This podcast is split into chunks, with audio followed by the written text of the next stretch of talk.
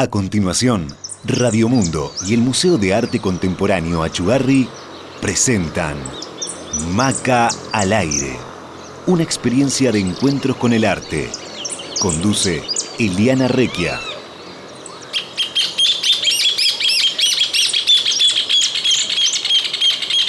Nos sumamos a la transmisión de Radio Mundo y les saludamos una vez más desde el Museo de Arte Contemporáneo Achugarri en Manantiales y para todo el mundo. Esto es Maca al aire. Mi nombre es Eliana Requia y les acompañamos los miércoles con toda la información cultural del museo, eventos destacados de la zona, entrevistas y conversaciones con Pablo Achugarri. Este es un lugar que se mueve muy rápido, acérquense que les contamos un poco de lo que sucedió y va a suceder por acá. Parque de Esculturas y Museo Maca. Como siempre, el Parque de Esculturas los invita de 10 a 20 horas para disfrutar de un espacio que alberga obras de artistas nacionales e internacionales y donde conviven el arte y la naturaleza.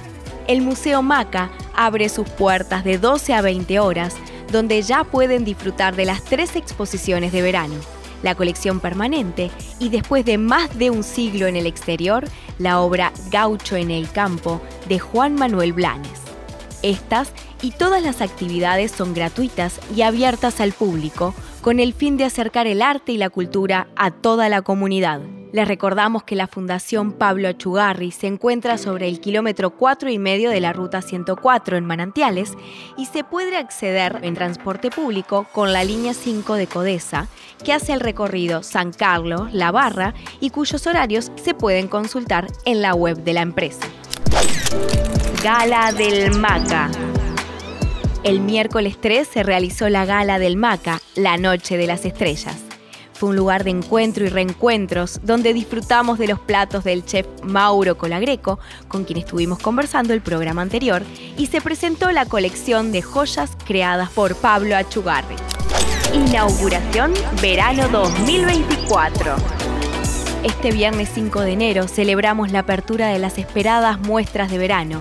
Bruno Munari, el artista, Adam Jepensen, al paso de la lumbre, y el descubrimiento de sí mismo de Joaquín Torres García, que fue el gran maestro de maestros uruguayos y esta exposición lo homenajea justamente a 150 años de su nacimiento. Ya pueden acercarse a ver las obras del creador de la Escuela del Sur, que dio vuelta al mapa de América Latina con la curaduría impecable de Aimé Iglesias Luquín y Cecilia Rabosi, con quien vamos a tener el placer de estar conversando en el próximo bloque. Disfrutamos también de un concierto de guitarra de Matías Achugarri, que siempre nos acompaña en las inauguraciones, con un repertorio inédito trabajado a lo largo del 2023.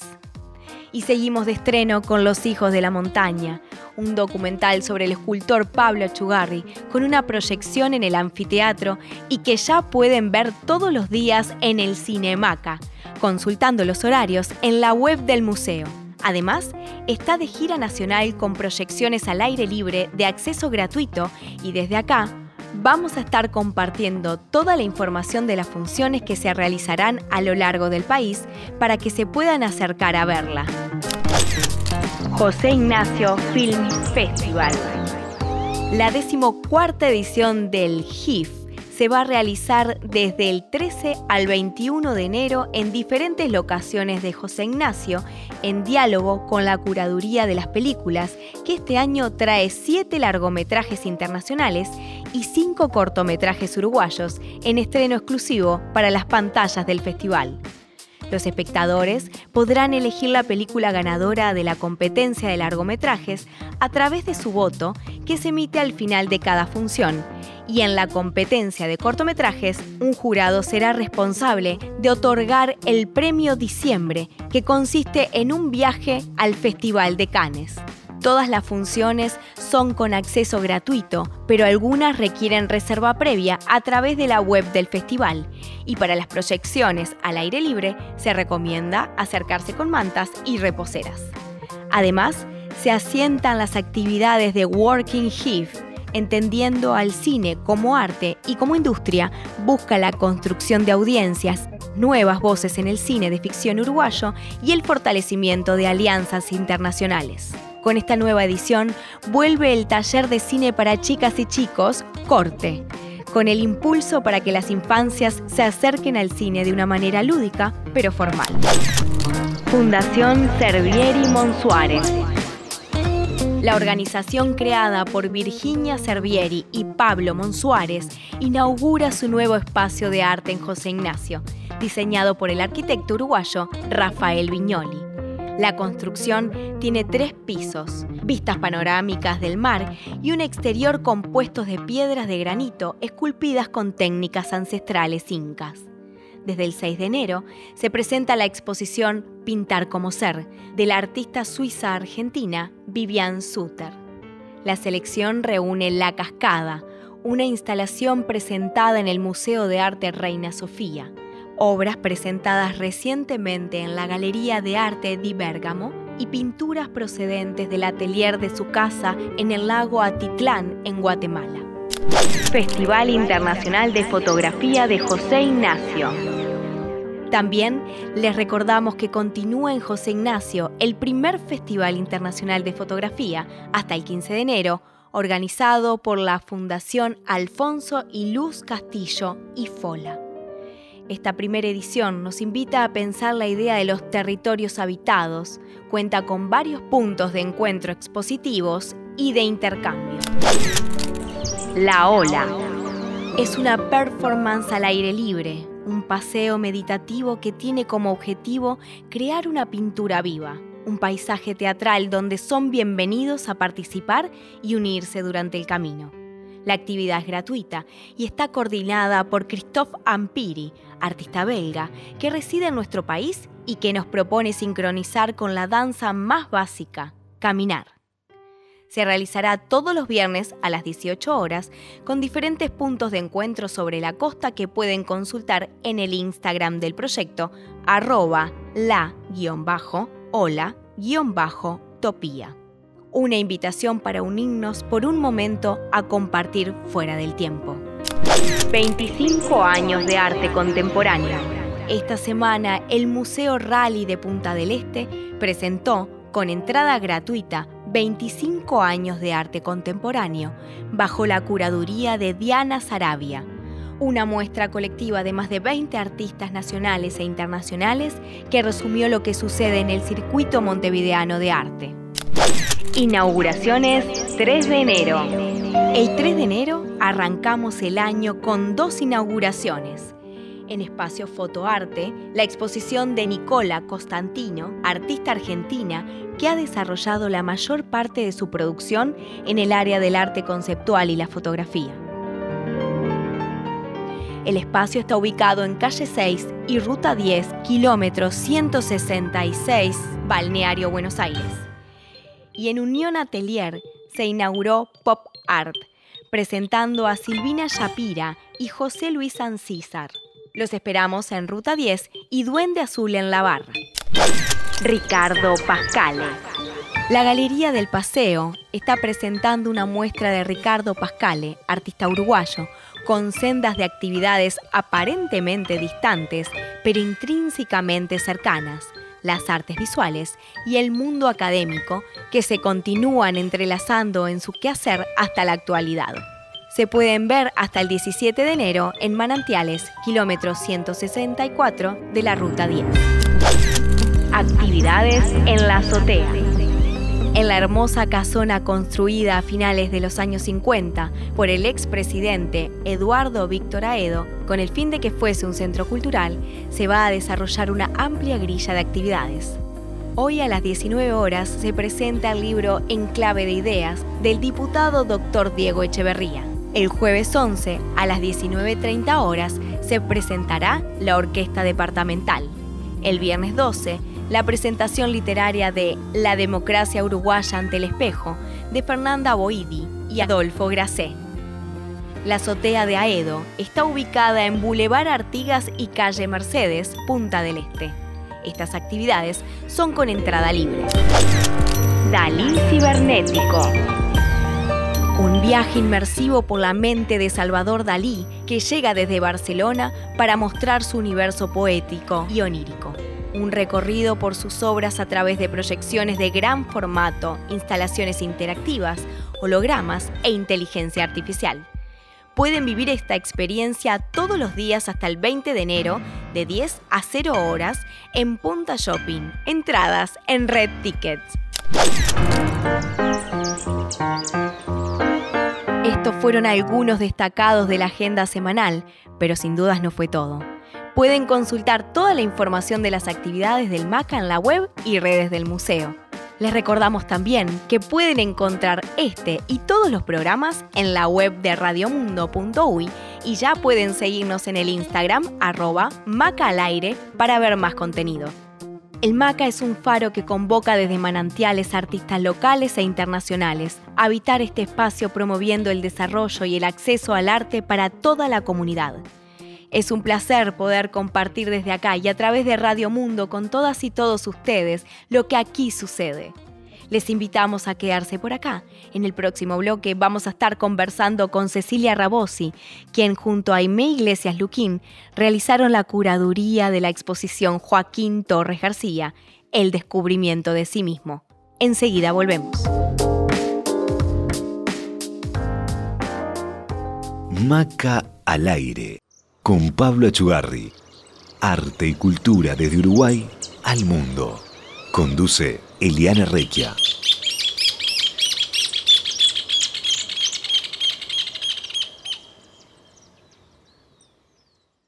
Maca al aire con Pablo Achugarri.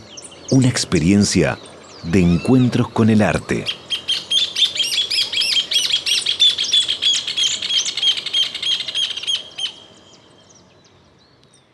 Hoy vamos a conversar con Cecilia Rabosi, quien junto con Aimé Iglesias Luquín realizaron la curaduría de la exposición Joaquín Torres García, El descubrimiento de sí mismo, que tiene lugar en el MACA hasta el 31 de marzo. Bienvenida, mm. Cecilia, gracias por acompañarnos. Gracias a vos por invitarme y un placer estar con ustedes. Muchas gracias. Vamos a hacer una breve reseña del artista. Este año se cumplen 150 años de su nacimiento, el 28 de julio de 1874 en Montevideo, donde fallece el 8 de agosto de 1949, de padre catalán y madre uruguaya. En 1891, a los 17 años, emigró con toda su, con toda su familia a Barcelona. Vivió en diferentes ciudades de Europa y en Nueva York, hasta que en 1934 volvió a Montevideo. En Europa participó de las primeras vanguardias de abstracción. Su obra comprende pintura, ilustraciones, murales, diseños de juguetes en madera. Fue escritor, teórico de arte y pedagogo se casó con Manolita Piña Rubíes, pintora. En 1951 creó un grupo en Montevideo llamado Maotima, dedicado a trabajar en tapices bordados. Tuvieron cuatro hijos, Olimpia, Augusto, Ifigenia y Horacio. Bueno, antes de meternos en el mundo de Torres García, quería preguntarte, ¿qué es ser curadora? ¿A qué se debe ese rol? ¿Cómo es? Bueno, eh, la formación tanto de Aimé como mía es de historia, eh, eh, nos formamos en historia del arte. Entonces, el, primer paso fundamentalmente nuestro es de investigación, ¿no? que puede ser sobre un artista, sobre un movimiento, sobre grupos. La curaduría, así brevemente, sería imaginar posibles relatos, posibles acercamientos a ese cuerpo de obras, ¿no? O a, un artista o a un grupo, e imaginar ese relato curatorial que puede haber, o sea, estas mismas obras trabajadas por otro curador puede plantearse otra, otra, otra otro relato, otra, otra decisión, ¿no? Con las mismas horas puede ser otra muestra totalmente distinta.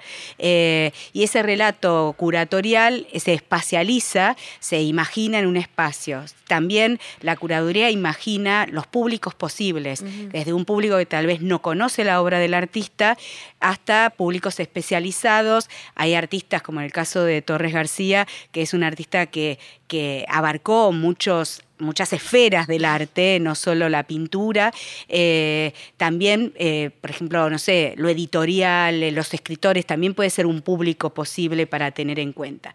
Pero bueno, son, es, es constituir a partir de la investigación un relato con esas obras, ¿no? Una narrativa, ¿no? Una, y se espacializa. Me encantó la respuesta, muchas gracias. Bueno, la exhibición lleva el título de uno de sus libros escritos en 1917. ¿Cuál es la relación entre el nombre de la muestra y el libro? En realidad, eh, nosotros eh, partimos bueno, fue un desafío realmente y un honor que eh, poder trabajar con la obra de, este artista, que es un artista no solo importantísimo en la escena uruguaya, sino a nivel de la historia del arte. Y para las vanguardias latinoamericanas del siglo XX es una, un artista fundamental. Entonces, bueno, nosotros empezamos a trabajar con un cuerpo de obras que el Museo Maca eh, rastreó en todo el país, en distintas colecciones particulares y públicas. Eh, y por otro lado, eh, las obras, por ejemplo, que nosotros trabajamos mucho con el archivo del artista que pertenece al Museo Torres García en Montevideo, y fue, fue, fundamental ese trabajo con esas obras, que muchas veces son consideradas como complementarias a su obra pictórica, en este caso. Y entonces la decisión fue justamente desplegar esas obras, ponerlas a la misma, eh, en la misma relación o el mismo valor que su obra pictórica. Entonces, volviendo al tema de los libros, en la muestra nosotros rescatamos em, desde acuarelas, tintas, pero también manuscritos del artista. Eh, por ejemplo, La ciudad sin nombre, que es un libro que escribe en el 41, en la sala están desplegadas las tintas originales, manuscritas y dibujadas por el artista, y que también em, eso nos interesaba esa situación de la escritura fue una, presencia permanente desde siempre. En Barcelona escribe libros, escribe artículos para prensa eh, y este libro del descubrimiento de sí mismo de 1917 nos permitía... Eh, traer, digamos, esa idea de, de, esta escritura, ¿no? de lo textual, muchas veces eh, esos textos son tan visuales en su descripción que es riquísimo las imágenes en el texto y a veces las imágenes eh, tienen una narrativa que lo lleva a lo textual, ¿no? Y nosotros decidimos ese título porque nos parecía que lo que nosotros queríamos mostrar era esa, esa búsqueda permanente, ese, esos derroteros geográficos por donde todas las ciudades eh, que, por las que pasó, en las que vivió, en las que produjo y, es permanentemente un descubrimiento, ¿no? Hasta llegar a la concreción de, aporte a la, escena de, de la historia del arte, que es el constructivismo universal. Estamos hablando de una muestra de gran trascendencia, sin lugar a dudas un enorme desafío para ustedes.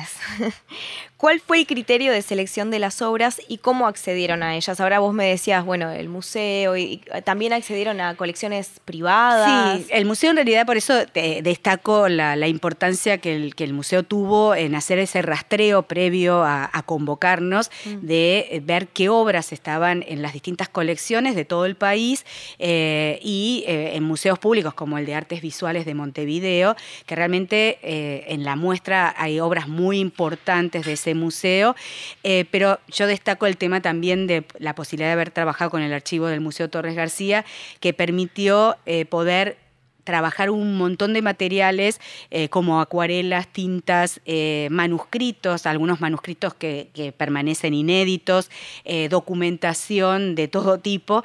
Y la particularidad con Aimé, nosotros, esto que te decía, de poner eh, estos materiales que muchas veces están en vitrinas mm. como algo complementario, ponerlo, si eh, cuando visiten la muestra, eh, la muestra no tiene vitrinas salvo un dispositivo que, que, contiene los juguetes, ¿no? Pero la idea es que justamente todo está en el muro y todo se articula y dialoga. Hermoso, sí, fue espectacular poder transitar ese lugar de la muestra. Bueno, su obra fue exhibida en el MoMA, en el Guggenheim, en, el museo, en museos europeos, despertando el interés del público global. ¿Qué la hace tan atractiva y significante? Bueno, eh, primero eh, la factura, ¿no? pero yo creo que el gran aporte, eh, por un lado, es este, esta este planteo del universalismo constructivo, que que si bien todo este trabajo en la, en, la, abstracción de las primeras vanguardias del siglo XX, en la decisión, digamos, de, esta de trabajar con la estructura y con los símbolos, pero yo creo que un gesto radical que él realiza es esta inversión del mapa eh, de, Sudamérica.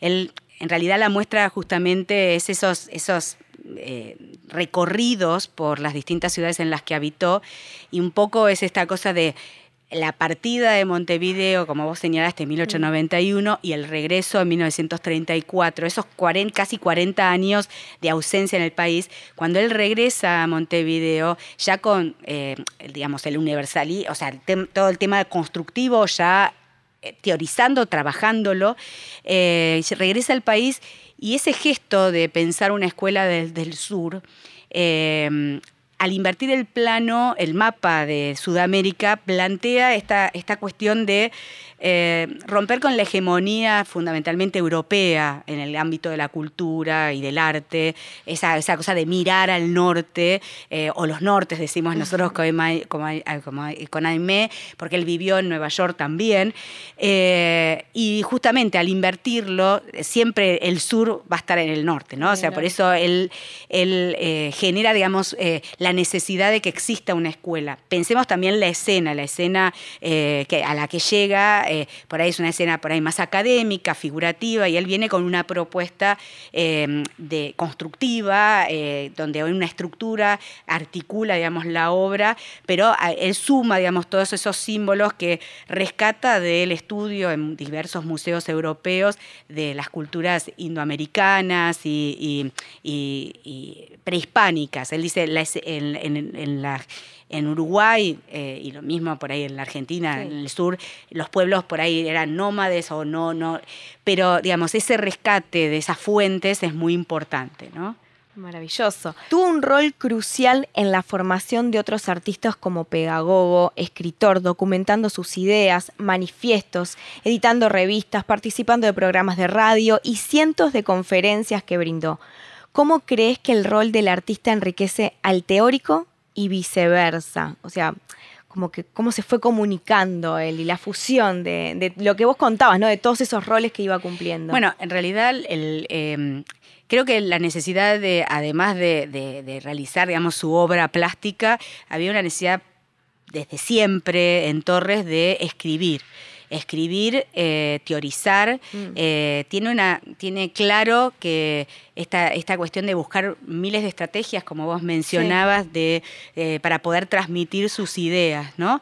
y, esa, y ese trabajo se hace con el otro. por eso también la importancia de la conformación de grupos. Eh, eh, ya antes de regresar a, Montevideo va a conformar el grupo de arte constructivo en Madrid, eh, que es, dura muy poco y pero ya hay una necesidad de esa interacción con artistas jóvenes, con artistas que, eh, pero pensando, digamos, también en, esta, en estas, eh, trabajar en, estos, en estas ideas, ¿no? Eh, estéticas. Yo digo que, o sea, el tema del, mapa invertido es estético, es teórico, pero es político también ese gesto. Total. Pero ese gesto, digamos, y esa, y esa, esa escuela del sur que imagina, la imagina con otros. Entonces, hace la Asociación de Arte Constructivo, luego el taller Torres García eh, y las estrategias que vos mencionabas algunas, por ejemplo, esta cuestión de manifiestos en donde se transmiten ideas o se dan respuestas, mm. eh, publicaciones como eh, volver a reeditar la revista Círculo y Cuadrado como una segunda época en español. la primera había sido en París con una serie de artistas que conforman el grupo Círculo y Cuadrado. Eh, o removedor, digamos, esta necesidad de órganos de, difusión de, las ideas o de artículos sobre artistas eh, que, trabajan, digamos, en esa misma línea.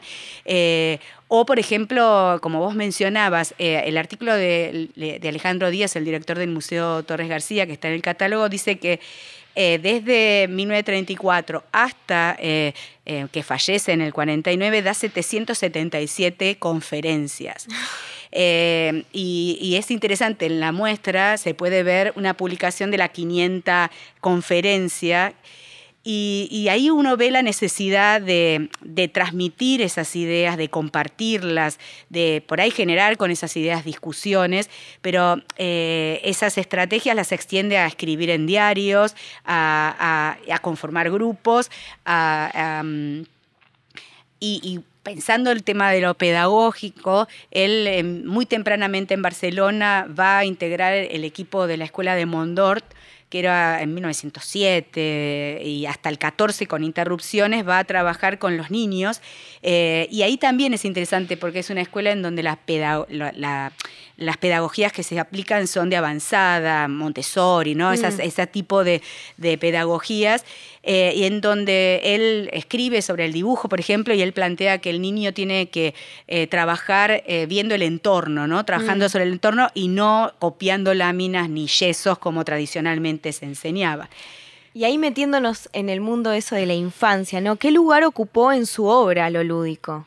Bueno, eh, pensar desde muy temprano el tema de los juguetes. Eh, creo que el, juguete, pero además no es un juguete cualquiera, es un juguete que se transforma. Sí, los podemos, a quienes están mirando por YouTube, pueden observar que tenemos algunos de los juguetes. Y en los juguetes eh, también eh, son, son bloques de trabaja en madera, pero son bloques que tienen una forma, tienen una proporción, tiene color. Entonces también en esa, y son transformables, puede tener muchas combinaciones combinaciones posibles, que genera una libertad eh, en el niño, ¿no? Em, y, los juguetes muchos plantean que por ahí surgieron en relación al nacimiento de sus hijos o al juego con los hijos. Lo mismo en la muestra hay unas figuritas de los teatritos en donde él eh, conforma una estructura con manivelas y crea todas unas figuras que tenían movimiento y había una escenografía urbana. Eh, entonces, hay una importancia en el aprendizaje eh, libre ¿no? De, lo establecido y esta cuestión de poder transformar y tener esa libertad. La muestra eh, eh, hace hincapié, digamos, eh, un poco volviendo a la muestra y a esta pregunta en sí, nosotros desarrollamos todos esos ámbitos en donde él vivió, estas ciudades que se están modernizando a la par que él está viviendo en ellas, ¿no? Eh, ciudades como París, Nueva York, Barcelona. Y esto en realidad sucede en 1917, cuando él deja la producción basada más en el en lo clásico, ¿no? en la tradición clásica greco-latina, que hay mm. mucha obra eh, en este sentido. Él hace unos murales en, la, en el Palacio de la Generalitat en Barcelona. Eh, muchos es, la Arcadia mediterránea. En el 17 por un contexto, ¿no? Mm. Eh, em, él empieza a mirar ese entorno urbano y empieza a aparecer en esas tintas una grilla, una, una grilla que podríamos pensar que es el antecedente después lo que va a plantear como estructura en el universalismo. Y son fragmentos de la, de la realidad del entorno urbano. Los juguetes también uno podría decir que son fragmentos que va componiendo y articulando. Y también los primeros juguetes son de esos años, ¿no? Entonces la muestra hace hincapié en esos lugares donde donde vivió y produjo y cómo esa interacción con esos ámbitos eh, eh, eh, influyeron en su obra y en su hacer. Por eso nosotros decimos que hay dos mapas en la muestra. uno es el planiferio, en donde marca, se demarca, digamos, las ciudades con los años en que vivió en ellas y ese mapa está pisado por diferentes obras que van eh, mostrando esos cambios. ¿no? Eh, y luego en la sección dedicada al, eh, al, universalismo constructivo está el mapa invertido. ¿no? Entonces, esta importancia también de, esa, eso geográfico ¿no? es, relevante y en esas producciones de, de, su obra también es esta interacción con los otros, ¿no? con los otros pensando pedagogías y trabajando con los niños formando grupos, eh, extendiendo sus ideas con la mayor cantidad de estrategias posibles para difundirlas, ¿no? No, sin lugar a dudas, muy bondadoso con todo su conocimiento siempre. Contame algo así como que no se pueden perder de la muestra. Bueno, te diría toda. Toda. no, yo creo que lo, lo interesante. ¿Algo que quieras comentar más sobre la muestra? No, eh, yo creo que lo, lo, interesante, bueno, el desafío también, o sea, Torres García fue visitado muchas veces, sobre todo en muestras muy importantes aquí en el país y en el mundo, como vos señalabas, estas muestras en el MoMA hace relativamente poco, en 2015. Y bueno, el desafío era decir, bueno, ¿desde dónde mostramos? Por eso nuestro recorte es a partir de esa mirada en el 17 hacia el entorno urbano que se está modernizando y que entra dentro de esas grillas. Eh, y, eh, es esa articulación en este, este, este artista eh, que vive en estos lugares, que esos lugares lo influencian, y por otro lado este trabajar con los otros, pero también esto que hablábamos al principio de los libros, nosotros mm. tomamos el título de un libro importante, y este descubrimiento es también un permanente descubrimiento hasta llegar a, por ahí a, su lenguaje, ¿no? a lo que aporta también fundamentalmente a la historia del arte pero eh, si también eh, uno puede ir haciendo un recorrido en la muestra por diversas publicaciones. La ciudad sin nombre del 41 también es una introducción a ese recorrido por el espacio urbano y es lindo porque él escribe ahí en tercera persona y se pueden ver las tintas manuscritas eh, y, ese es el trazo ¿no? de la escritura que convive con las imágenes, pero por otro lado, eh, eh, en casi todos los libros que están presentes en la exposición, tomamos la decisión con Aimé de trabajar con pantallas, que se pueden ver la totalidad de esa publicación. Eso lo que hace es que romper con esta idea vuelvo del archivo en donde se muestra tradicionalmente algo que complementa la obra y activarlo. Entonces, si bien tiene un tiempo y por ahí uno no va a poder leer todo, lee elementos o ve esas imágenes que complementan lo textual. Mm, y, pasa eso con muchísimas publicaciones. Eh, en la muestra están, está el universalismo constructivo, mm. eh, abierto justamente en ese mapa invertido. Es interesante porque muchas de sus publicaciones tienen que ver con las conferencias que, dictó. Que fue dando, cómo las fue armando. Entonces, eh, por ahí golpe después hay una publicación, en el caso del universalismo está compuesto por una serie de lecciones, que son muchísimas, que van tocando los diversos temas, ¿no? Y de su teoría. Entonces es un artista eh, que, más allá de artista eh, plástico, es un teórico y, hace un gesto eh, radical político con esa inversión. Un gran maestro que dejó un gran legado, sin lugar a dudas.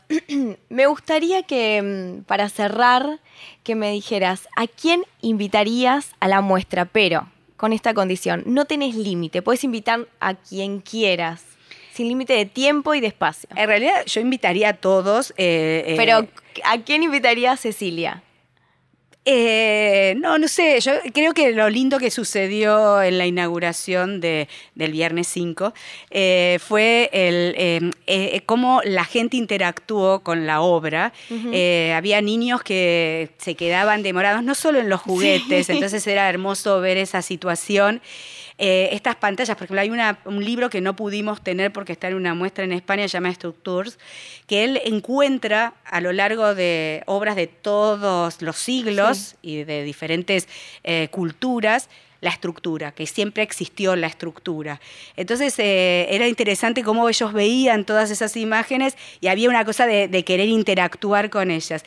Entonces a mí me parece que es interesante, o sea, esto que hablábamos al principio, cuando uno imagina una curaduría, imagina en muchos públicos. Hmm. Un público que por ahí no conoce la obra del artista y entra. Por ejemplo, alguien me, comentaba, dice, ah, el mapa invertido es de Torres García. es una, pero por eso es una imagen tan pregnante de la cultura que está en todos lados y de repente era, entonces entrar a... entonces a mí me parece que es buenísimo pensar en, en esas posibilidades de públicos que ya te digo, puede ser alguien especializado. Había un editor que estaba fascinado en ese punteo del, de también que la muestra traza a través de las publicaciones. Entonces, nada, eh, espero que... ¿Tu sobrino? ¿Tu sobrina? Bueno, eh, me encantaría también, pero digo, creo que está buenísimo y me parece que la instancia de de los colegios. La muestra, por suerte, dura hasta el 31 de marzo, con lo cual creo que va a haber una instancia en donde vengan los colegios y creo que ahí también es muy rico pensarlo a Torres desde, desde también atravesándolo con materias del colegio y eso, porque... Y, esto, la interacción tal vez con, con los juguetes, pero no solo con los juguetes, ¿no? Muchas gracias. gracias, por junto con Aime contar esta historia con tanto amor y con tanta pasión. Bueno, muchísimas gracias por acompañarnos y acercarnos al universo de este gran artista. En breve seguimos vibrando arte, conversando con Pablo Achugarri. Muchas gracias. Maca al aire, desde el Museo de Arte Contemporáneo Achugarri al mundo.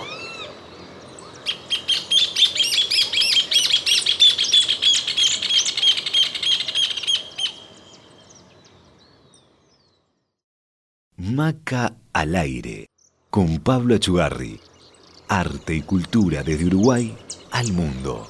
Conduce Eliana Requia.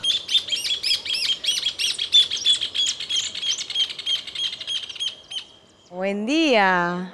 ¿Cómo estás? Bueno. Servite tu micrófono. Mi micrófono. Tu micrófono. ¿Querés sentarte? Pasamos a- Claro. a, a tu otra oficina. Esta es mi otra oficina. Esta es tu otra oficina. Y sí, vamos a quedarnos por acá, ¿querés? La luz.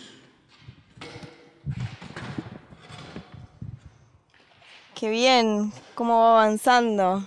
Podríamos ir teniendo el registro del avance, ¿no? De cada una. bueno, ¿cómo estuvo la gala la semana pasada? Bueno, la gala eh, fue un gran estrés, pero, pero creo que todo salió bien. Fue una gran operación cultural haber traído a Mauro Colagreco al Uruguay, eh, un chef, eh, no solo tres estrellas Michelin, pero, pero uno de las, digamos, de los más eh, grandes en este momento, eh, más, digamos, premiado eh, en, en su carrera y bueno, vino con mucho, con mucho cariño.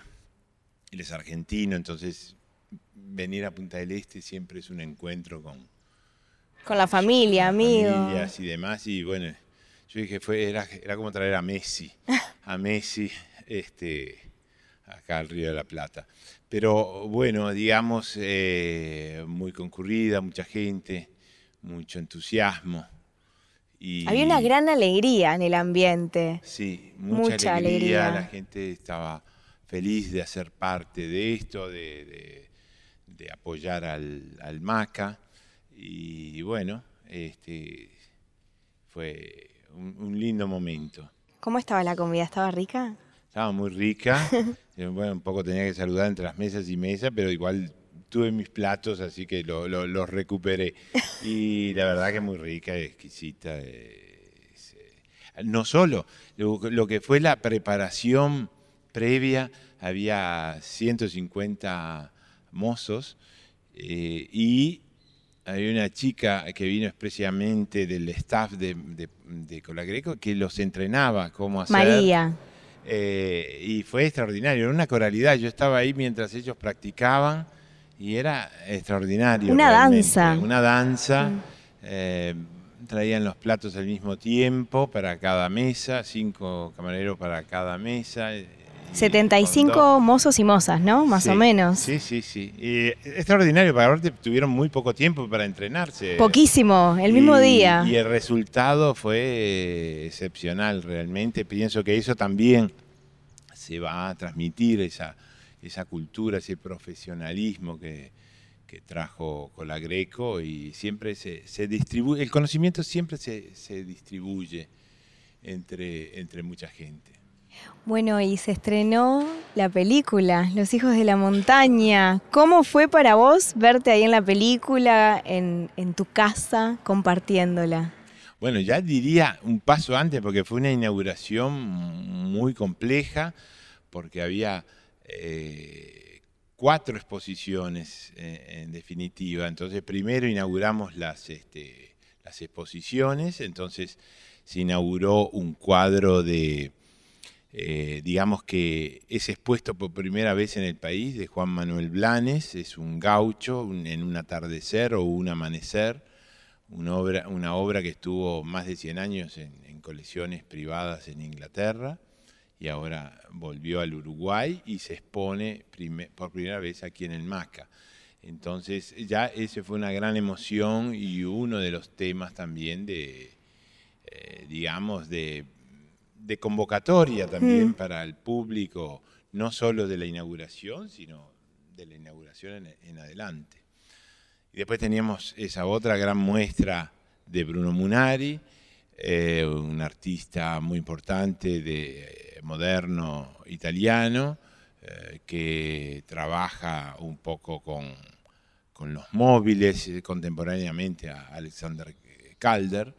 Eh, y tuvimos una, también una presencia contemporánea, un artista joven, Adam Jeppesen, que eh, hizo una instalación muy interesante en, otra parte del museo.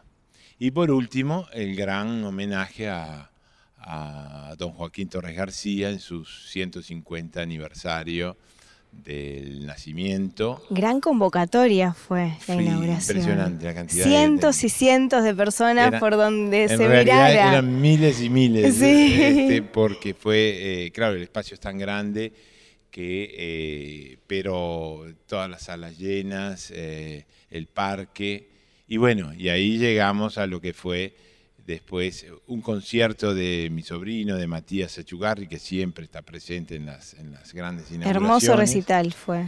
Al aire libre, recordemos que fue al aire libre, y estos primeros días de Punta del Este fueron fríos, esta noche fue... Hermosa, cálida, como la primera noche cálida de nuestro verano, un regalo divino bajo las estrellas. Eh, me, viene, me viene en mente sueño de una noche de verano. Totalmente. Entonces, este este sueño de la noche de verano también se, cumplió.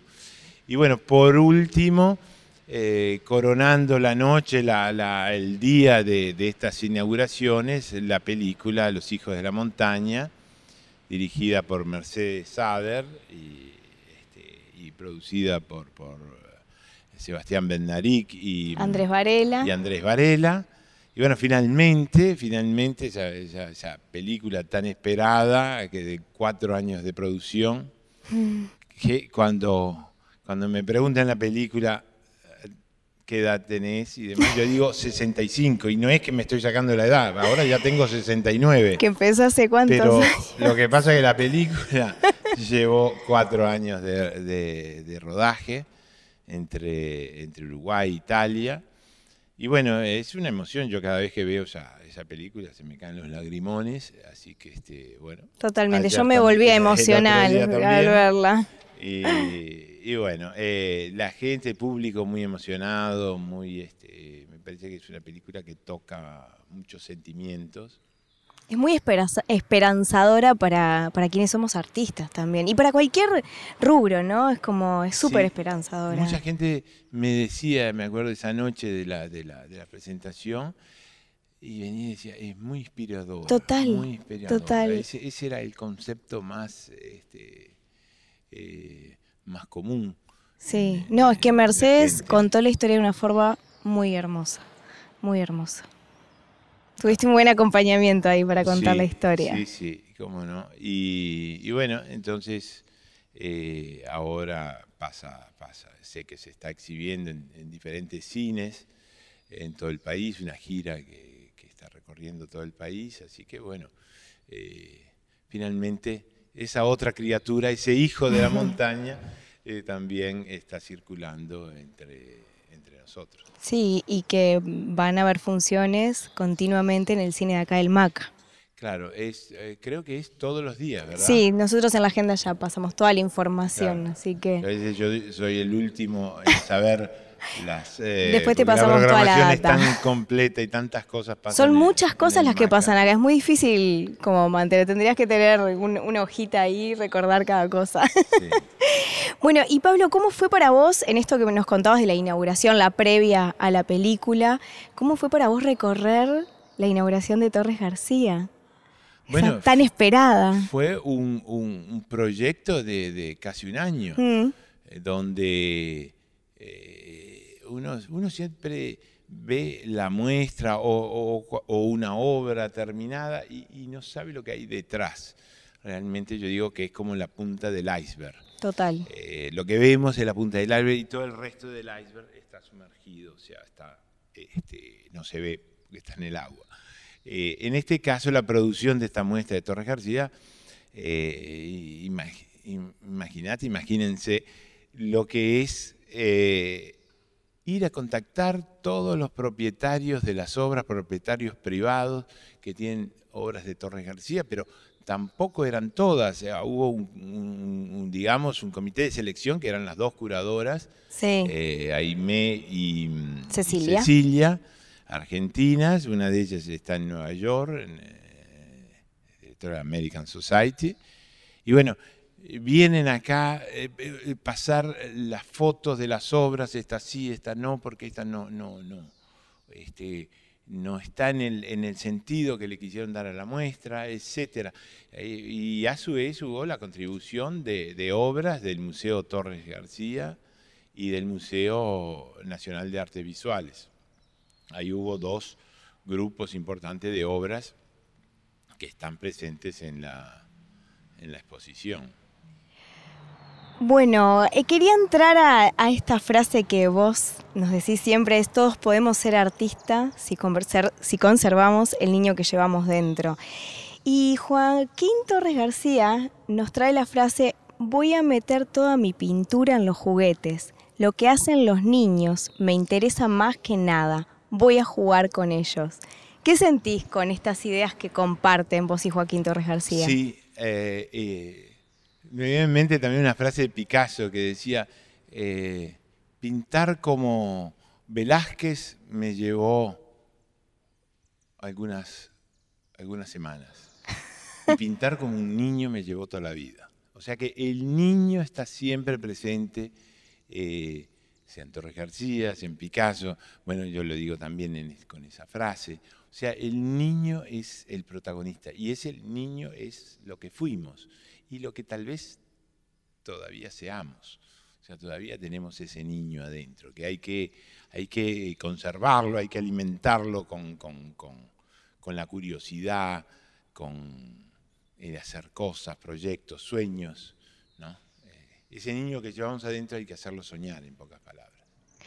¿Te diste cuenta, Pablo, que mm, comparten el rol de difundir el arte cada uno desde lugares diferentes, como con mucha relevancia? Tú te estás eh, diciendo lo, sí, Sí, exacto. Claro, Torres García fue un teórico. Él, vino de Europa, nació en Uruguay y se fue a los 18 años, o sea que su formación la tuvo en, su Cataluña de origen. Eh, y luego empieza a teorizar, se va a París, se encuentra con con, Picasso en Barcelona, eh, después va a París, tiene una vida itinerante que en aquellos tiempos no era tan común. No. Eh, o sea, el nacido en Uruguay, se forma en Cataluña, va a París, va a Bruselas, después se va a Estados Unidos, a Nueva York, después vuelve a Europa, está en la preguerra y entonces dice, ¿a dónde voy ahora? ¿A dónde voy? ¿A dónde voy? Y le viene en mente volver a su Uruguay nativo. Y él llega con esa carga tan importante de conocimiento eh, que fue adquiriendo en todos esos años. Él estuvo en contacto con todas las vanguardias eh, europeas, donde en Europa iban todos los, eh, creadores, digamos, no solo originarios de Europa, pero también de todo el mundo. O sea, era el polo alrededor de París, el polo cultural más importante del mundo. Entonces, él viene a Uruguay con toda esa carga, ese conocimiento, imaginemos los medios.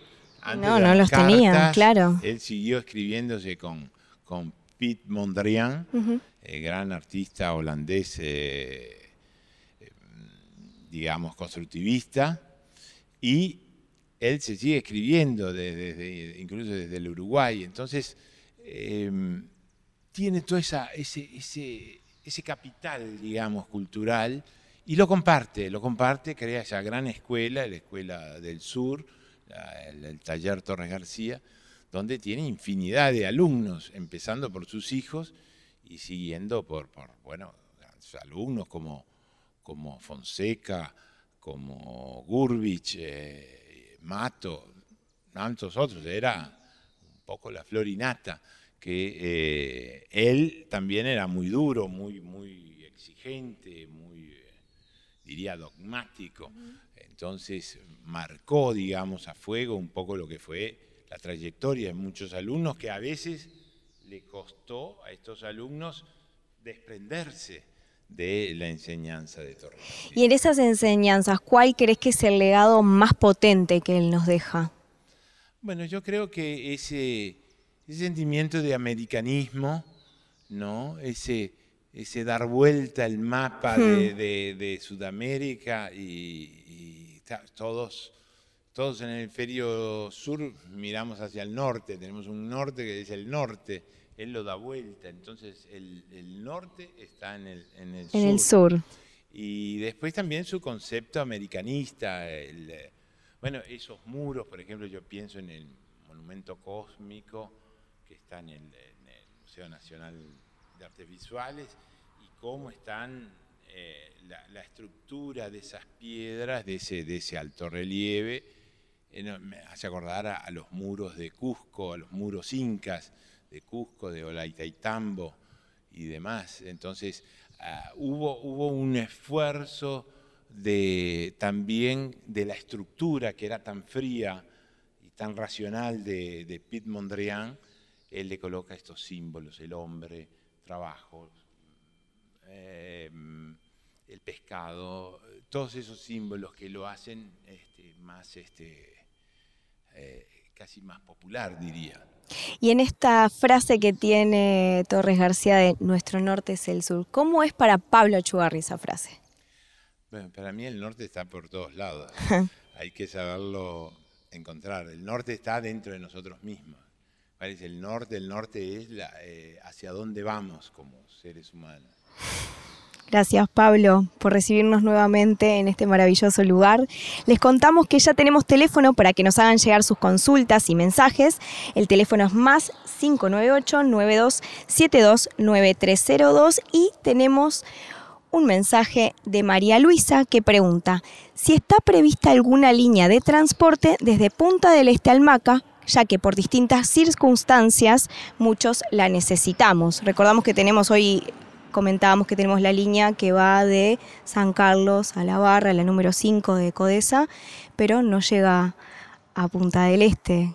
Sí, esto, esto es un tema de de todos los años que, eh, que, me encantaría que, porque eh, el concepto del MACA, de la fundación, es un concepto de inclusión, entonces eh, es claro que es un lugar bastante descentralizado y... Mm, siempre estamos esperando que, haya una línea, por lo menos en el verano, que es más este, concurrido. concurrido, una línea desde Punta del Este y otra desde Maldonado, o tal vez la de Maldonado que pueda pasar por, por Punta, del, este. este.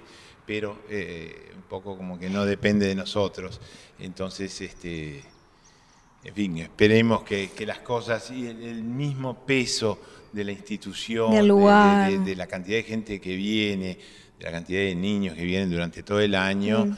que a su vez vuelven a, sus hogares y cuentan la experiencia, entonces yo creo que es un imán para que vuelvan también con sus familias, entonces sería algo realmente para tratar de, solucionar. Bueno, ojalá que se dé este año, quién sabe.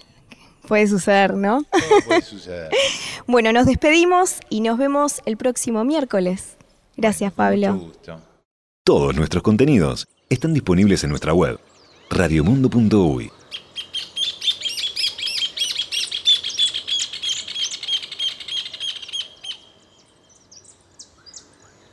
Maca al aire. Conducción, Eliana Requia. Dirección, Sebastián Bandaric. Guiones y asistencia de dirección, Georgina Geribaldi y Mariana Rantica. Producción ejecutiva, Laura Penas. Asistencia de producción, Mariana López. Investigación, Mariela Cartelone. Sonido, Krishna de la Valle. Cámaras, Cristian Altes y Marcos Rodríguez. Archivo de video, Sur Creativa. Lorena Larriestra, Nicolás Vidal, Juaco González. Edición, Cristian Altes y Marcos Rodríguez. Formato, Sebastián Bernaric. Producción Radio Mundo, MACA, Museo de Arte Contemporáneo Achugarri.